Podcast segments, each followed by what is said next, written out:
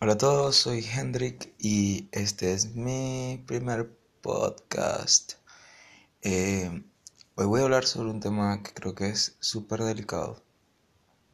Bueno, no lo creo, es un tema que es súper delicado de por sí. Pero que desde hace meses ha venido como que han venido pasando cosas similares.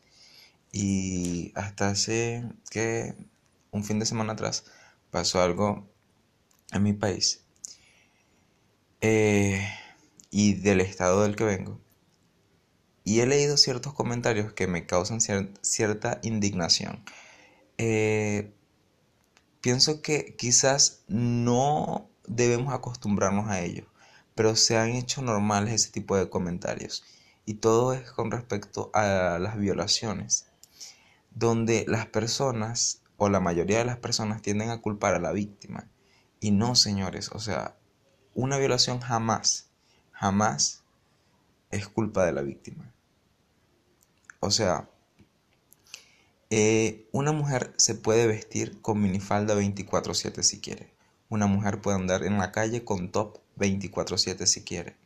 La mujer puede exhibirse o exhibir su cuerpo de la forma que quiera porque es su cuerpo. Y eso no le da derecho a nadie de abusar de ella o de violar su espacio o violar físicamente de ella. Entonces creo que es algo que, hay que entender y la gente tiende a, a, culpar o a apuntar a, esta, a, la víctima como tal de que, ah, la violaron por su culpa, la asesinaron por su culpa.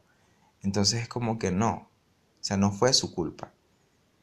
O sea, tú no andas en la calle buscando a que te violen. O sea, tú puedes vestirte como te dé la gana, puedes pintarte como te dé la gana, pero nadie, nadie está en la potestad de hacerte daño por eso. Y de verdad que es un poco indignante la situación de que en pleno siglo XXI las personas sigan pensando de esa forma. Eh, y pienso que si no tienes nada constructivo que decir con respecto a esto, mejor cállate. Mejor cállate.